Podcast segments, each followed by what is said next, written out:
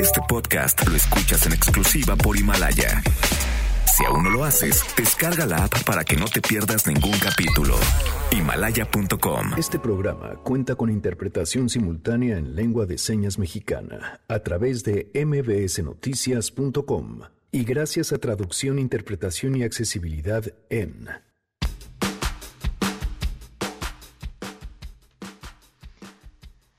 El suicidio de Fernanda Michúa, alumna del ITAM, puso en la mira a la institución y, por supuesto, sus profesores. Hoy los alumnos están en paro. Más adelante entraremos a este tema. Porque hay profesores con un currículum enorme, increíble, que yo admiro, pero con una nula capacidad para dar clases. No saben transmitir el conocimiento que tienen. Además, el juicio político contra Donald Trump está en curso. ¿Hacia qué lado está inclinada la balanza? León Krause nos compartirá su lectura. Yo he votado tres veces contra impeachment este año, tres veces contra impeachment. Y la razón que hoy voté para los artículos fue de que he visto mucha evidencia que me dice la situación no está bien. Tenemos que parar eh, este tipo de, de cosas que está haciendo el presidente. Tenemos que pararlo. Tenemos buenas noticias y más. Quédense, así arrancamos a todo terreno. MBS Radio presenta A Todo Terreno con Pamela Cerdeira. Marceliano, ruega por él. San Tintanillo, ya se murió. Santa Columbia, ruega por nosotros. San Navagán, ¿Qué estamos escuchando, Janine? Hola Pam, muy muy buenas buenas tardes a todos. Pues hoy inician las posadas Pam oficialmente y pues estamos recordando ni más ni menos que al gran Tintán con la versión de, de, las posadas, que además creo que es un one hit wonder por excelencia.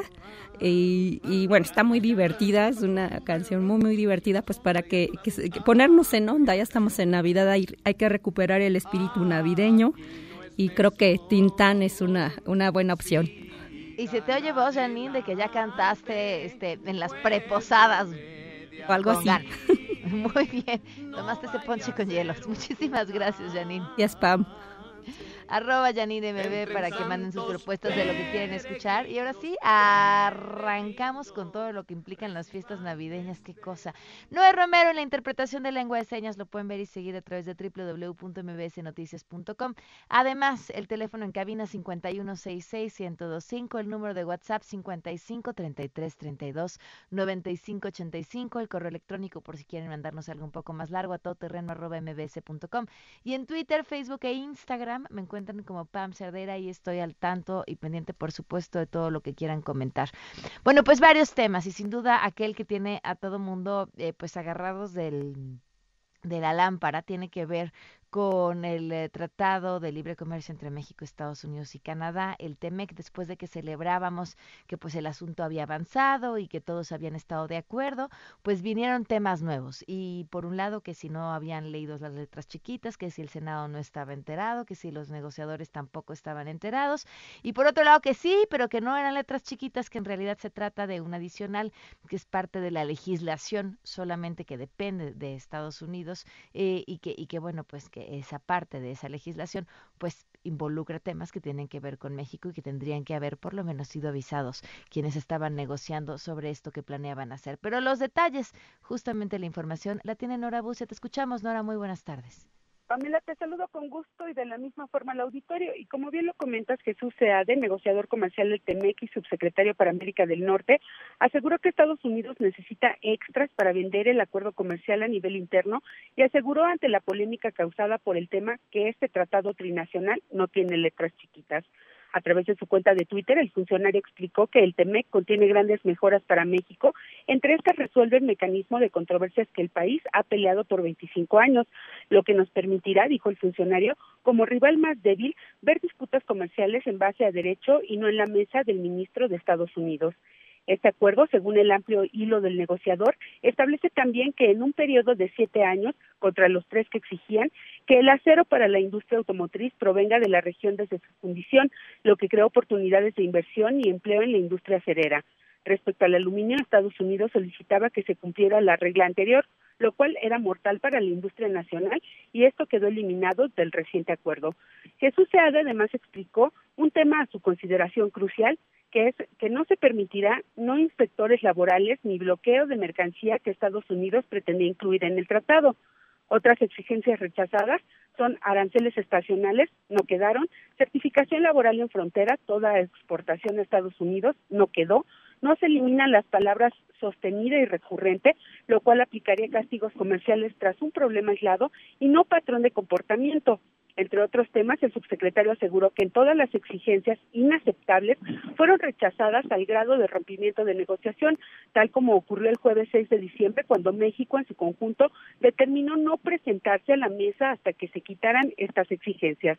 Respecto al anuncio formulado por Estados Unidos este fin de semana, el negociador explicó que los tres países tienen procesos legales diferentes para la ratificación del tratado. En el caso de Norteamérica, se vierte en una ley de implementación que incluye los compromisos tomados y otros temas como necesidades presupuestales derivadas del tratado. Además que su proyecto de ley incluye un mecanismo interno de monitoreo de la reforma laboral mexicana redundante a lo que dispone el tratado, 90% interno e inofensivo, pero que debió haberse advertido y expresa desconfianza, según SEADE. Como parte de este mecanismo de monitoreo, se contempla nombrar cinco agregados diplomáticos laborales en México, cuya función no está clara, pero que México jamás, dijo, aceptará si se trata en medida alguna de inspectores disfrazados por una sencilla razón. La ley mexicana lo prohíbe. Esto es todo en la activa discusión reciente en lo que muchos con malicia o desinformación hablan de las letras chiquitas del tratado, concluye SEADE respecto al tema del TEMEX. Pamela, la información. Muchísimas gracias, Nora. Muy buenas tardes. Buenas tardes. Le agradezco enormemente que nos acompañe vía telefónica Macario Esquetino, pues justamente para entender toda esta historia. Muchas gracias por acompañarnos. Muy buenas tardes. Al contrario, Pamela, buenas tardes. ¿Qué lectura le das? ¿Perdón? ¿Qué lectura le das? Ah, bueno, esto es una circunstancia muy extraña. Eh, hoy escribía yo en, eh, mi columna del financiero que desde que se hizo pública la foto del eh, señor Jesús Seade yendo a negociar a las oficinas de Robert Heiser eh, solito, sin nadie más, eh, esto me llenó de preocupación porque no es una cosa normal. Los eh, negociadores eh, normalmente van en grupo eh, precisamente para evitar que alguien eh, quiera engañar a uno de los negociadores, que haya alguna cosita que no se leyó, eh, en, un, en un, una negociación del tamaño de este tratado. Eh, es imposible que alguien tenga en la mente absolutamente todos los detalles.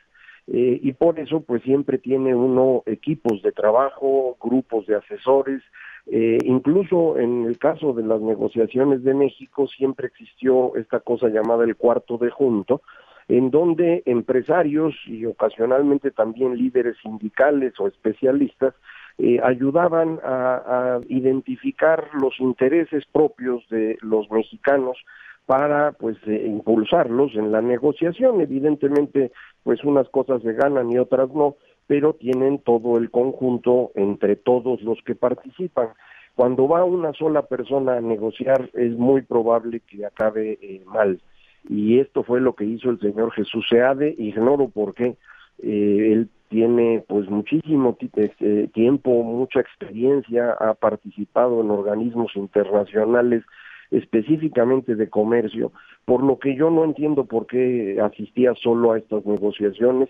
Eh, a mí me parece que probablemente fue engañado por el señor Lighthizer, a quien él consideraba su amigo, pero pues uno cuando está negociando se olvida uno de los amigos y de todo lo demás, porque pues está uno defendiendo los intereses de una organización grande o en este caso del país entero.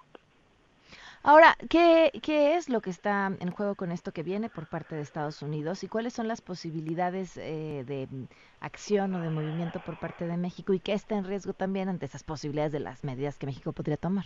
Eh, bueno, lo que se está incluyendo que aparentemente nadie conocía, o eso dice el señor Seade, es la existencia de una figura de autoridades estadounidenses que podría verificar el cumplimiento de reglas laborales en México. Esto va en contra de la Constitución mexicana, es decir, una persona en México no puede ser molestada por autoridades de otro país. Entonces, eh, pues cualquier empresa en México puede ampararse contra esto, aún y cuando esté en el tratado. Eh, esto va a generar un, problema mayor en la aplicación de, lo que se haya negociado. Eh, sí es algo que se había insistido desde 1992 en las primeras negociaciones, que eso era inaceptable para México eh, que podían encontrar otros mecanismos, pero no ese en particular. Y entonces por eso, pues me imagino que ahorita hay molestia, con justa razón. No sé exactamente en qué acabaría el asunto. Estamos en una transformación muy profunda de las reglas laborales en México. En este momento hay nueva ley laboral, pero también nuevos convenios que se aceptaron con la Organización Internacional del Trabajo y ahora el TEMEC. Eh, creo que el mundo laboral en México va a vivir tiempos bien complicados el próximo año. Híjole, pues habrá que estar atentos. Ahora, ¿cómo darle la lectura de, del otro lado? Esto, esto que a México tanto incomoda y que, y que ya dices, en la práctica además va a ser muy complicada la aplicación. Eh, ¿qué, ¿Qué intereses o qué objetivos cumple desde Estados Unidos meter esta cuestión que finalmente resulta tan conflictiva? Bueno, es la queja eterna de los sindicatos estadounidenses de que en México las leyes laborales no se cumplen y eso es una especie de competencia desleal. Se le paga menos a los trabajadores mexicanos y por lo tanto acabamos vendiendo cosas más baratas de lo que deberían ser. Eh, creo que tienen razón en parte, no tienen razón por completo, la forma de producir en México, por muchas razones, es mucho menos productiva que en Estados Unidos. Las últimas cifras que yo vi, la productividad de un obrero en la industria automotriz en Estados Unidos es cuatro veces mayor que la de un mexicano, de forma que no pueden ganar lo mismo simplemente porque no producen lo mismo. Pero pues para los sindicatos estadounidenses es la forma de tratar de tener ellos control sobre sus afiliados, presionar a las empresas y obtener mayores ganancias para ellos, como lo hacen los sindicatos en todas partes. Entonces, este es el origen del asunto. Eh, lo impulsó mucho el señor Trumka, el líder de la AFL-CIO, que estaba feliz cuando eh, pues nosotros firmamos y no solo firmamos, ya aprobamos en el Senado este eh, documento adicional que es en donde aparece esta, esta nueva figura. Entonces, sí había las letras chiquitas y sí hubo lo que los senadores no vieron. No, no estaban ahí desde que se firmó el documento, lo hicieron público en las redes y, y, varios dijimos, oiga, ahí hay una figura de agregado que no es normal, pero pues nadie nos hizo caso, ¿no? Híjole, bueno, pues ni hablar. Pues Macaria, te agradezco enormemente que nos hayas tomado la llamada. Al contrario, muchísimas gracias. Un saludo al auditorio. Gracias, hasta luego, muy buenas tardes, Macario Esquetino, pues con esta información, análisis sobre este tema que ha sido un gran tema a lo largo del fin de semana. Tenemos buenas noticias.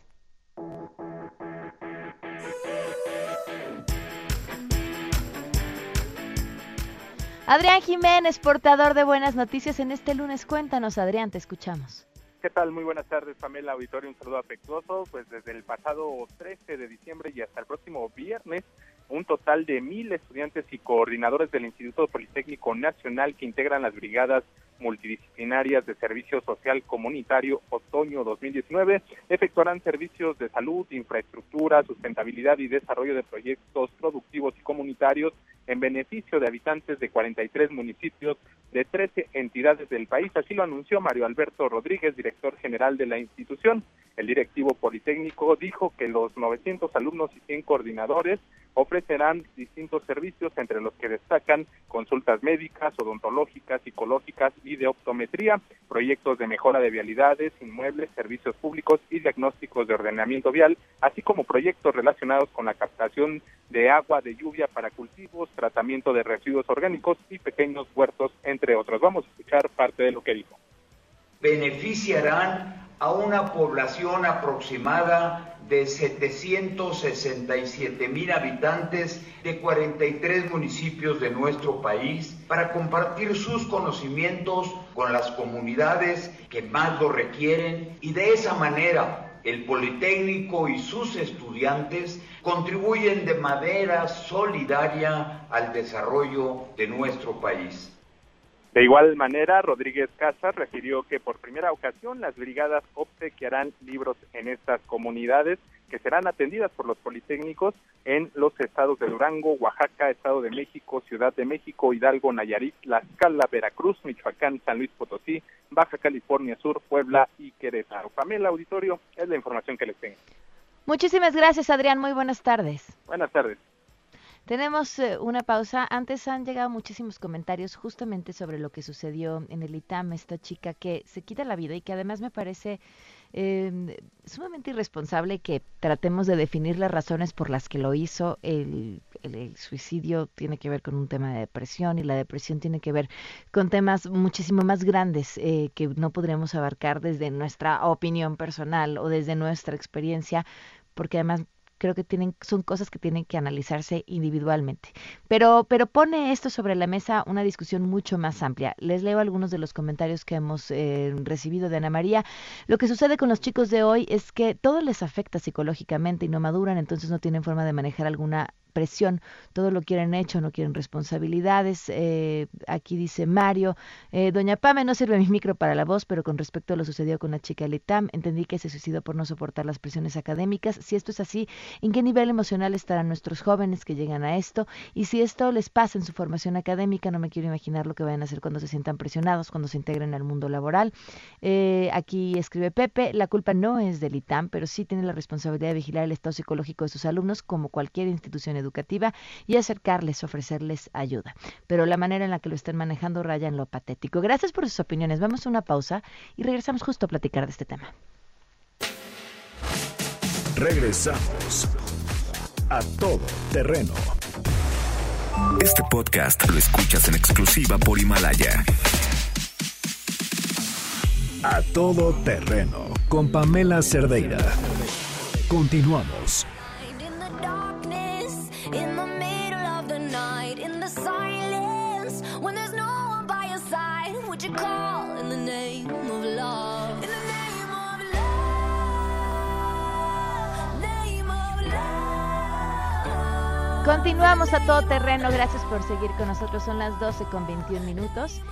Y bueno, pues después de esta historia que les comentábamos justamente antes del corte, una, estudiante del ITAM se quita la vida, por supuesto, esto comienza una ola de cuestionamientos sobre las razones, pero sobre la misma estructura de la universidad, la respuesta que ha tenido ante situaciones de temas eh, personales de cada estudiante, cómo se enfrentan, el apoyo no psicológico con el que pueden contar los estudiantes.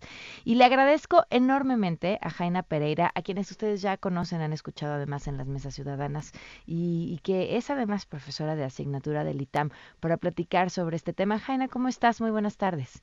Tan buenas tardes, ¿cómo estás? Bien, gracias. ¿Tú? Bien, muy bien. Gracias. Cuéntame, ¿qué, qué lectura le das a, todo esto y, cómo lo entiendes? Pues justamente como, como alguien que lo ha visto y vivido desde adentro de la institución. Mira, creo que justo lo que señalabas es, es lo que está a debate, o sea, nadie, la verdad es que en estos últimos días he visto una cantidad de opiniones que, que me sorprenden mucho desde muchos sentidos, ¿no? Por un lado están estos testimonios que, que los chavos del ITAM empezaron a compartir y que algunos sí son verdaderamente escalofriantes, ¿no? Que no tienen nada que ver con la exigencia académica, sino con un trato asimétrico de relaciones de poder abusivas, ¿no? eh, creo que creo que digamos el, el suicidio de Fernanda ha sido si no si no es atribuible directamente al ITAM, creo que sí ha dado ocasión para replantear muchas cosas que el ITAM no ha pensado durante la formación de sus estudiantes. Te lo digo como egresada y como como quien ha dado clases ahí. Eh, eh, creo que creo que el ITAM sí sí tiene esta fama de un lugar en donde la exigencia académica es una un plus, ¿no? Es algo que nos enorgullece haber sobrevivido y haber pasado materias y tal, pero que esta misma lógica en la que el estrés y la capacidad de superarlo es una virtud, genera de pronto eh, la, la idea de que quien llega al ITAM debe ya estar preparado para eh, manejar el estrés, para asumir la presión psicológica, para etcétera, ¿no? Entonces creo que hay como diferentes diferentes vertientes desde esa conversación. Una creo que es inevitable, ¿no? ¿Qué es lo que puede hacer el ITAM para dar eh, un trato más humano a sus estudiantes? Y te lo digo esto con base en los testimonios que han surgido en estos últimos días. Dos, eh, ¿cuál es el modelo educativo que nos planteamos, no? O sea, queremos gente que ya sepa, que ya llegue capacitada o queremos una universidad que entrene o que enseñe o que ayude a manejar el estrés. Y tres, creo que el tema del rigor académico eh, que se ha puesto en cuestionamiento por mucha gente, eh, como si esa fuera la exigencia de los alumnos, creo que eso sí no es lo que está a debate. Es que eh, pareciera que hay un, una pelea ahí entre mm, el rigor y la mm, exigencia y la mm, salud mental como si eh, vaya como si fuera necesaria una para que la otra existiera. Y me llama la atención que además esta exigencia venga justamente de los estudiantes del ITAM, donde en parte de la formación y la educación está relacionada con este, ¿no? De, pues, si no sufres no ganas y, la manera de llegar es a través de, del esfuerzo y del sudor y del sacrificio y además de luchar con estas figuras de poder que mencionabas tú ahorita. A ver, que incluso yo yo pudiera estar de acuerdo. ¿eh? Yo creo que sí, la gente que, que tiene mayores capacidades para enfrentar los retos, pues necesariamente tiene mejores resultados en la vida. Eso eh, creo que es, es pues, hasta obvio, pero pero creo, no sé si incluso habemos, habemos quienes, por ejemplo, en situaciones de estrés reaccionamos mucho mejor que en otras, ¿no? O sea, pues, digamos, es un tema casi que de personalidad, pero yo creo que lo que está a debate es eh, en dónde, en dónde el rigor se confunde con el abuso, ¿no? Y yo lo decía, en nuestras pláticas lo decía, o sea, cuando tú ves niños bien educados y dices, oye, qué buenos papás, normalmente los papás que educan hijos bien educados, que respetan reglas, que son responsables, que etcétera, ¿no? Que son considerados, no son papás que les están diciendo, oye, eres una estúpida, eres una gorda, eres, o sea, no, digamos, no, no, no hay que confundir eh, ser estrictos o ser rigurosos con ser abusivos. Y yo creo que ese es el centro del debate y creo que el ITAM, la verdad, ha reaccionado bien, ha cedido a las demandas, a prácticamente todas las demandas de los estudiantes, eh, ha reconocido que tiene un tracho importante, ha nombrado un nuevo eh, representante académico. Digamos, no me parece que el ITAM se haya resistido y por eso me llama tanto la atención un hashtag que organizaron algunos exalumnos que da ITAM yo te apoyo, ¿no? Como si el ITAM estuviera en riesgo, como si alguien lo estuviera atacando, en vez de plantearlo como un diálogo necesario y pertinente, ¿no? ¿En dónde está esta raya? Hablas de, no confundir eh, lo, que eh, el rigor académico con el abuso. ¿En dónde se pinta esa raya? Yo yo creo que yo creo que a ver, yo creo que la exigencia académica del ETAM no es sobrehumana, pues, o sea, hay muchos egresados que eh, han salido con buenos promedios y que pueden, digamos, no, no, digamos, en términos del material que se enseña y del ritmo que se impone, no me parece que sea una exigencia inhumana. Ahora, creo que sí es cierto que muchos, y te lo digo yo como maestra, yo he tenido muchos alumnos que eh, son buenísimos, ¿no? En semestre y participan y saben y entienden y llegan al examen y se bloquean, ¿no? Entonces yo creo que eso eh, nos, nos está haciendo perder talentos porque no están capacitados, digamos, para manejar el estrés. Eso por un lado, pero digamos, ha habido testimonios de los chavos en donde alguien platica que ante la muerte de su padre no le quisieron este mover el examen parcial y le dijeron que no era una ocasión para echar la flojera. O un texto que publicaron en el Universal el fin de semana sobre un maestro que se burla sobre, eh, digamos, insinúa homosexualidad, la homosexualidad de uno de sus alumnos y se burla y le dice que sí, ¿no? Digamos, o eh, comentarios que son verdaderamente eh, pues, violatorios de la dignidad y el respeto humanos, ¿no? O sea, yo creo que eso, con los testimonios que, que compartieron los chavos del ITAM, la verdad es que es o sea, insisto, a mí, a mí no me tocó necesariamente esa experiencia particular, pero, pero les creo cuando dicen, oye, a mí me dijeron esto, me dijeron lo otro, y cuando dices, oye, esto es bullying, ¿no? O sea, no necesitas poner a los estudiantes en una situación de estrés adicional, no tienes que humillarlos, no tienes que hacerlos sentir devaluados para exigir su mejor rendimiento. En esas es al revés, ¿no? Híjole, me, parece que esto ha abierto y, ojalá sea permanente y además se vaya pues hacia todas las instituciones educativas. Una discusión que es que es súper interesante y tiene que ver con lo que tú señalas, pues las relaciones de poder entre estudiantes y alumnos. Exacto. A ver, a ver qué pasa. Ojalá que salga lo mejor de aquí. Ah, bueno, pues eh, por, lo, por lo pronto ya lo estamos discutiendo y creo que eso eso vale muchísimo la pena. Jaina, ¿algo que creas importante agregar sobre este tema? Nada más. Me, gustaría que sí, que no cayera en una, en una discusión, digamos, eh, superficial en donde ya estamos atacando intergeneracionalmente, donde ya se están llevando las, las cosas hacia la falta de respeto de que ya quieren que los recibamos abrazándolos con teddy No, no, no, o sea, no ridiculicemos el argumento contrario porque yo creo que justo la fortaleza institucional radica en ser una comunidad diversa que permite el diálogo, que se nutra a través del diálogo y que además promueve eso en, en las instancias de poder, entonces no tendría por qué no replicarlas al interior. Claro. Pues Jaina, muchísimas gracias por habernos Muchas gracias a ti, Nos vemos. Hasta luego. Jaina Pereira con esta opinión, pues prácticamente desde adentro de lo que está sucediendo en el ITAM. Escriben en el WhatsApp, claro que debe desterrarse la prepotencia académica y los insultos a los alumnos. Responsabilizar al ITAM del suicidio se me hace irresponsable y me da la impresión de que sienten que es la universidad más difícil de México. Y perdón, pero la Facultad de Química de la UNAM, Físico-Matemático de la UNAM, UP Derecho, CIDE y Colmex tienen la misma o más carga académica. Quizá deben seleccionar mejor a sus alumnos, es la opinión de Gustavo a través de WhatsApp. ¿Ustedes qué piensan sobre esto? 55 33 32 95 85. Vamos a una pausa y continuamos a todo terreno. Regresamos a todo terreno. Este podcast lo escuchas en exclusiva por Himalaya. A todo terreno con Pamela Cerdeira. Continuamos.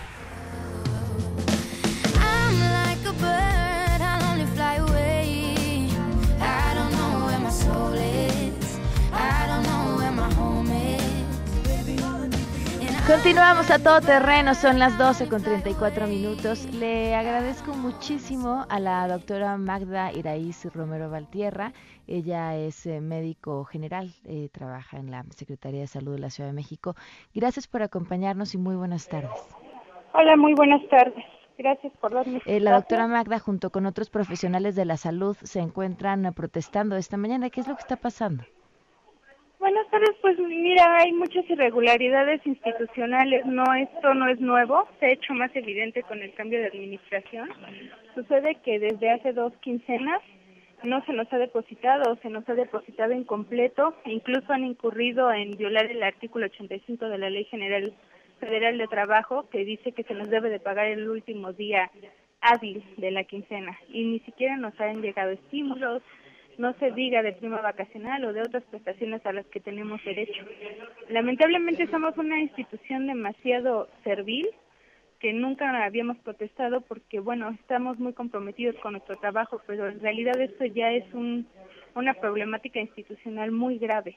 Más allá de no darnos trabajo, estamos hablando de comprometer la salud de la mitad de México nosotros pertenecemos a la atención primaria para la salud y de nosotros depende mucha gente. Y por estar aquí peleando por un pago que ya debió haber estado, pues resulta que no estamos atendiendo a la población. Y en realidad la única respuesta de las autoridades es no hay dinero. Uno ah, llega a donde son donde estamos manifestándonos, que son nuestras oficinas centrales, y resulta que corrieron a todos los de nóminas y ahora ya no son cinco, son diez y con códigos más altos de los de los que habitualmente tenían. Entonces ahora con nuestro sueldo, pues los están manteniendo a ellos. Perdón, ¿a qué te refieres de ahora no son cinco, son diez? Antes en nóminas centrales estaba la encargada general y tenía cuatro más a su servicio. Solamente ellos movían todo lo que eran nóminas de servicios de salud pública. Ahora se le paga a diez servidores públicos, no a cinco, a diez. Y con códigos más altos. ¿Cuántas personas estiman están siendo afectadas? Que estemos hablando de austeridad y nos tengan a nosotros como servidores públicos, que sí estamos dando la cara ante la gente que atendemos sin que nos paguen y aquí estén teniendo sueldos más elevados. ¿Cuántas personas están siendo afectadas? ¿A cuántas personas no les han pagado? Pues estamos hablando de alrededor de unos 1.500, porque además hay otra irregularidad que jamás se ha hablado dentro de los servicios de salud. No todo la gente es de base. Hay algo que se le llama regularizados, formalizados y peor aún de honorarios. Los de honorarios no tienen derecho a absolutamente nada. Tienen que trabajar de lunes a domingo si así se les solicita, en el horario que se les solicite. Entonces, no solo somos nosotros. Ahorita no se nos ha pagado a regularizados y formalizados y a bastante gente de base. También hay mucha gente de honorarios que llevan meses, ni siquiera quincenas, meses sin pagarles y que ¿Qué puestos ocupan? de la autoridad sea no hay dinero, pues todos sabemos que una partida presupuestal empieza en octubre del año anterior. ¿Cómo no hay dinero? Estamos hablando de médicos, enfermeras, ¿quiénes más? Trabajadores sociales, gente de almacén, gente de farmacia, dependientes de este de todos los centros de salud, pues de cualquier servicio, incluso afanadoras, los choferes. Iban a tener una reunión en estos momentos algunos de tus compañeros Están eh, adentro. con alguna de las autoridades. Yo estoy aquí afuera esperando a que salga nuestra representación sindical, pero esto ya sucedió hace 15 días. Ah, Lamentablemente nadie nos hace caso o, o no es cubierto por los medios porque no hacemos tanto escándalo, insisto, somos una institución demasiado servil.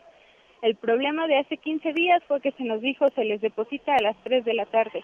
Ese depósito jamás llegó y nosotros seguimos, seguimos laborando. Así que ahorita lo que salgan a decirnos nuestros representantes sindicales y la autoridad, pues yo no sé si sea lo más confiable. Lo confiable va a ser cuando el dinero está en nuestras cuentas. Claro, Porque claro, claro. el artículo 85 lo dice claro. O sea, todos los trabajadores tienen derecho a un salario para mantener a, a su familia bajo este ciertos términos que dicen los derechos este humanos y realmente pues no es así. Tengo compañeros con tres, cuatro hijos. Las tarjetas de crédito no nos están esperando. Nuestros acreedores no nos van a esperar. Y ellos no nos van a pagar los intereses que, que debemos de tanto tiempo que no nos han pagado. Magda, pues eh, ¿te parece si estamos al pendiente y al tanto de, de lo que suceda en esta reunión, por supuesto, y de que les paguen? Eh, digo, pues es su trabajo y es lo justo, no nada más, Claro. ¿no? No- Además es algo ya trabajado y que en realidad, pues yo aprovecho este espacio que me estás dando, Pamela, para llamar a todos mis compañeros, tanto médicos, enfermeros, trabajadores sociales, a entender que somos un solo frente y que esto ya es realmente una crisis institucional y que Muy bien. debemos de, de hacer algo ante ello porque no Pues- solamente nos va a afectar como trabajadores, estamos hablando de un sector que va a afectar a la población. ¿Tú sabes cuán- cuántas personas crónicas dependen de la consulta de nosotros, de- del medicamento que les damos? Y ahorita están descubiertos porque tenemos que estar peleando por algo que ya ganamos. Bueno, que ya trabajaron. Claro. Pues eh, Magda, te agradezco enormemente que nos tomes la llamada y, y seguimos al tanto de, de tu caso y el de todas las personas que se dedican a la salud que están en esto. Muy amable y gracias por el espacio. A tus órdenes. Gracias, muy buenas tardes. Fíjense este este dato, no no nos hacen caso y, y los medios que pues sí, también también nos nos pasa la culpa. Eh, no, no lo toman porque porque no hacemos escándalo. Vamos a una pausa y continuamos.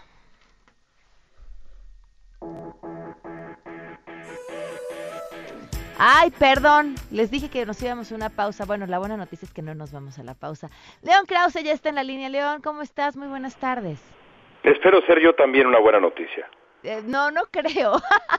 Digo, no, tú sí, o sea, hablar contigo sí es una buena noticia, pero vamos Pero a de hablar lo de que vamos a Trump. hablar no tanto.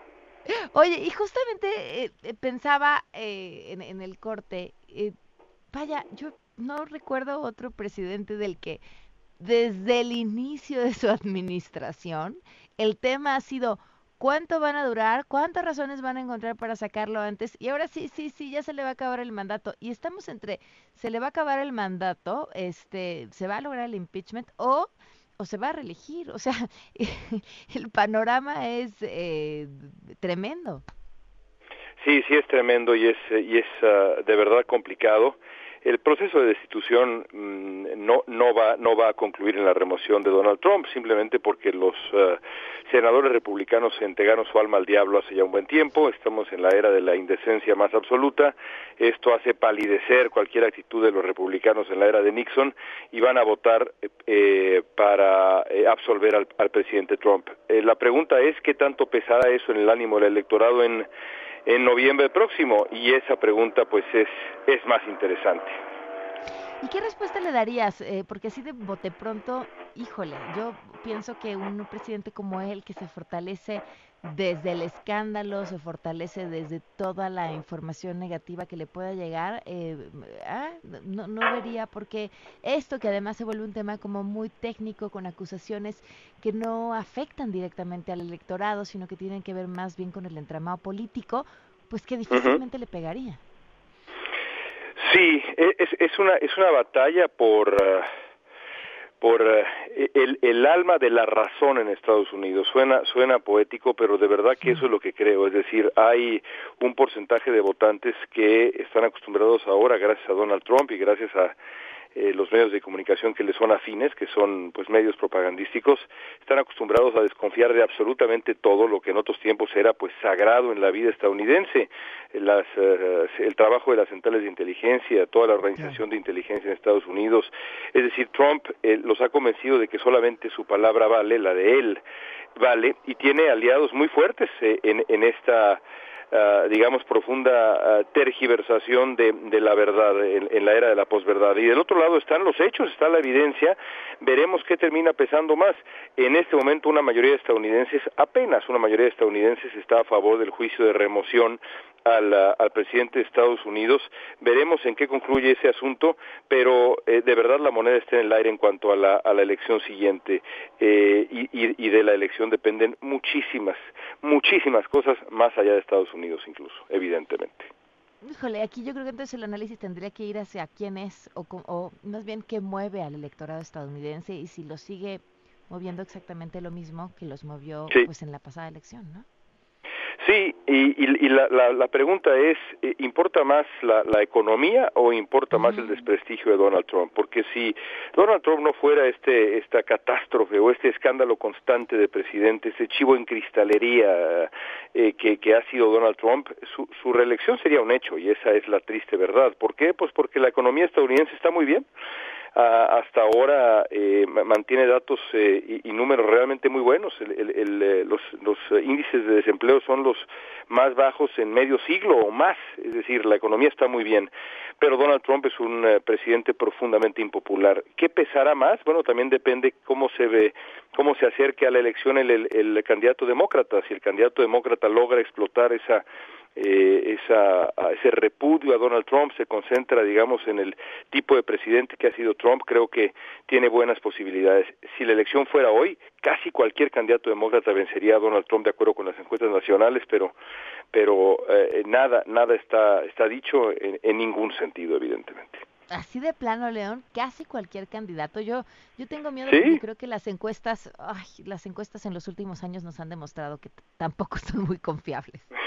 Bueno, por eso te digo, las encuestas nacionales, ¿cierto? Es decir, sabemos que la elección en Estados Unidos no se decide por el voto popular. Se calcula claro. que Donald Trump podría perder este año por, o el año que viene por 5 millones de votos. La vez pasada perdió por 3. Lo que importa son los estados clave. En esos estados clave el asunto se complica más, pero en esos estados clave Joe Biden, el puntero demócrata, Pamela, le, le gana, le gana a Trump en las encuestas ahí. Es decir, eh, esa, esa es la realidad pero falta mucho tiempo. Los demócratas tienen que escoger bien, tienen que mantener el partido eh, unido, tienen que evitar fracturas. Muchas cosas tienen que pasar para que la, la reelección de Donald Trump no ocurra y no todas son sencillas. Pues estaremos atentos, León, y te agradezco muchísimo que nos des tu lectura desde allá. Al contrario, un placer escucharte. Gracias. Igualmente, un fuerte abrazo. León Krause, vamos a una pausa y continuamos. Ahora sí, vamos a la pausa. Regresamos a todo terreno. Este podcast lo escuchas en exclusiva por Himalaya.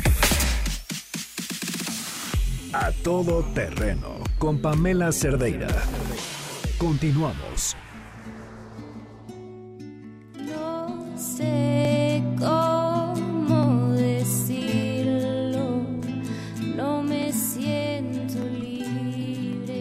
Continuamos a todo terreno. Le agradezco inmensamente a María Salguero que nos acompaña en vía telefónica. María Salguero es la creadora del mapa de feminicidio, es la primera persona en el país que incluyo, eh, cuando digo la primera persona también me estoy refiriendo a las autoridades que nunca lo habían hecho, que, que decidió poner en un mapa los feminicidios que estaban eh, sucediendo en el país ya hace tiempo, tomando como fuente la nota roja y haciendo pues prácticamente lo que es trabajo de inteligencia y dejando a disposición de todas las personas que lo quieran consultar. Un completísimo mapa en el que se puede ver, por supuesto, por ubicación geográfica, pero también em, desagregar la información por em, cómo sucedió, qué arma se utilizó, eh, de la edad de las víctimas, quiénes eran, si hay o no un detenido por este hecho. Y así continúa actualizando información dolorosa, pero también valiosísima. María, ¿cómo estás? Siempre es un gusto poder platicar contigo. Hola, buenas tardes. Un saludo a ti y a tu auditorio. ¿Cómo cerramos el año, María? Pues, mira, ahorita tengo las cifras porque siempre hay un sesgo por prensa, desgraciadamente. Y si también quisiera siempre que hubiera menos, pero van 3.142 mujeres asesinadas de enero a octubre del 2019 por las cifras del Secretariado Ejecutivo Nacional de Seguridad Pública. Eh, esas son las esas son las cifras eh, oficiales. Ajá. las que me estás dando ahorita. Las que las que tú has podido recabar eh, hay una gran variación o no sí porque yo tengo 2.500 mujeres. Ok, o sea tus cifras son menores en este caso cuántas Ajá, teníamos registradas yo, el año pasado ah, Ajá, yo con la prensa tengo el contexto de violencia pero también siempre recurro a la cifra oficial claro ¿Cuántas no. había el año pasado, María? El año pasado fueron 3.600 mujeres asesinadas en todo el año, pero si, si, nos fijamos, este año va a superar al, el año pasado. Y con creces. Bueno, pues sí va a ser un, un porcentaje alto, de que, como un 10% lo que van a subir. O, bueno, mejor ya, para, ya cuando sea el año hablamos bien, pero sí parece que todo va a la alza. María, en lo que tú recabas eh, te da la oportunidad también de entender tendencias, de ver qué está pasando en cada uno de los estados o, o, si hay características específicas de la forma en la que estas mujeres están siendo asesinadas. ¿Qué has encontrado? Pues mira, creo que en estos estados donde hay más mujeres asesinadas, mira, está el Estado de México. Tenemos Guanajuato, Jalisco, Baja California, Chihuahua, Veracruz, Ciudad de México, Guerrero pues son estados con presencia de crimen organizado. Uh -huh. y, y, si vemos las cifras por 100.000 habitantes, pues tenemos a Colima, Baja California, Chihuahua, Morelos, Quintana Roo, Guanajuato, Guerrero y Zacatecas, y pues también es lo mismo, son dos formas diferentes de ver los datos. Mira, ahorita que menciono Colima, Colima, Baja California, Chihuahua, Morelos y Quintana Roo ya tienen ya superan más de 10 mujeres asesinadas por cada 100.000 habitantes y esto ya es una epidemia de violencia según la misma Organización Mundial de la Salud. El crimen organizado hace que se eleve todo, pero no es la única violencia que sufren las mujeres. También son víctimas pues, de la violencia familiar, de la violencia en el ámbito comunitario y por las acciones de pandillas y del propio crimen organizado. Y un ejemplo de ello, pues, en Colima el año pasado, pues hubo tres mujeres asesinadas de la tercera edad y por acciones de pandillas. Pero fueron asesinadas y de una forma muy cruel. Entonces, por eso sí fueron feminicidios, porque estaban al final de cuentas en situación de indefensión. Se le está dando esta lectura desde las autoridades de, de entender la, la violencia que el crimen organizado está pegando, pero directamente en las mujeres, porque pues es un enfoque completamente eh, distinto a lo que estamos acostumbrados a ver, como que entendemos el feminicidio como un fenómeno social que tiene que ver con el machismo, que tiene que ver con que las autoridades no investigan, y luego por otro lado la delincuencia organizada como un fenómeno completamente aparte que además tendría entre sus víctimas principales a hombres. Eh, ¿se, ¿Se está viendo desde este otro lado? Más bien el crimen organizado hace que se exacerbe todas esas violencias hacia la mujer, porque mira, tengo mujeres asesinadas que sus parejas son miembros del crimen, de la delincuencia organizada, sus vecinos, pues, quienes desaparecen a las mujeres, pues estas estructuras criminales, desaparecen a las niñas y mujeres con fines de trata y explotación sexual. Entonces, como que todo esto hace que se eleve. Mira, de por sí ya tenemos la violencia familiar y a esto agrégale todos estos factores externos. Mira, los lugares donde había, eran lugares donde pasaba la droga, ya se están volviendo lugares de consumo y también hay muchos feminicidas con problemas de drogas principalmente. Y eso es en el ámbito familiar. Ujú. ¿Dónde, ¿En dónde pueden eh, revisar tu mapa para encontrar toda esta información de la que nos Mira, el mapa está en feminicidios.mx, pero en mi Twitter, en msalguerb, puse un tweet con las gráficas, cómo están los 10 meses del año transcurridos. Puse también otras gráficas de proporción de cómo se reporta la violencia por la prensa. Aquí es de donde te digo que obtengo el contexto, porque todavía tengo la violencia familiar, la violencia en el ámbito comunitario, razones de, de género en el espacio abierto, me refiero a estos cuerpos que son arrojados en el espacio abierto, pero que cumplen con las causales de feminicidio. María, muchísimas gracias por compartirnos esta información. Gracias a ti y un abrazo a ti y a tu auditorio. Gracias, un fuerte abrazo a la gran, gran María Salguero. Y de esto se hablará en las próximas horas. A todo terreno. Sheila, muy buenas tardes. ¿Qué se está cocinando? Cuéntanos. Hola Pam, buenas tardes a ti y a todo el auditorio. Pues fíjate que a la 1.30 de la tarde está programada una conferencia de prensa, mensaje a medios, mejor dicho, del vocero de la Cancillería Roberto Velázquez, Velasco, esto en torno al proceso de ratificación del TEMEC, que es un tema que sin duda ha causado mucha polémica y seguramente seguirán surgiendo dudas al respecto. Y un poquito más tarde, a las 6, en el Palacio Nacional, el presidente López Obrador dará a conocer el aumento al salario mínimo para el 2020. También estaremos muy atentos al respecto. Muy bien, pues muchísimas gracias, Sheila. Gracias a ti, Pam. Buena tarde. Muy buenas tardes. Nos vamos. Se quedan en mesa para todos. Que, con Manuel Opción Martín. Que tengan un excelente mm, inicio de semana. Y mañana a las 12 del día los espero en A Todo Terreno. Ay, por cierto, bajen la aplicación de Himalaya si se pierden alguna de las emisiones de Todo Terreno a través de Himalaya, la aplicación del sistema operativo que tengan, pueden escuchar los podcasts. Hay un espacio increíble para hacer comunidad, podemos eh, comentar cualquier cosa del programa, subirles más información, dudas que se hayan quedado pendientes o desde la página de himalaya.com también pueden meterse, buscan a Todo Terreno y ahí estamos y estamos eh, conversando, pues también a lo largo del día y hasta de los programas ya pasados. Que tengan un excelente lunes. Adiós. you've been lost.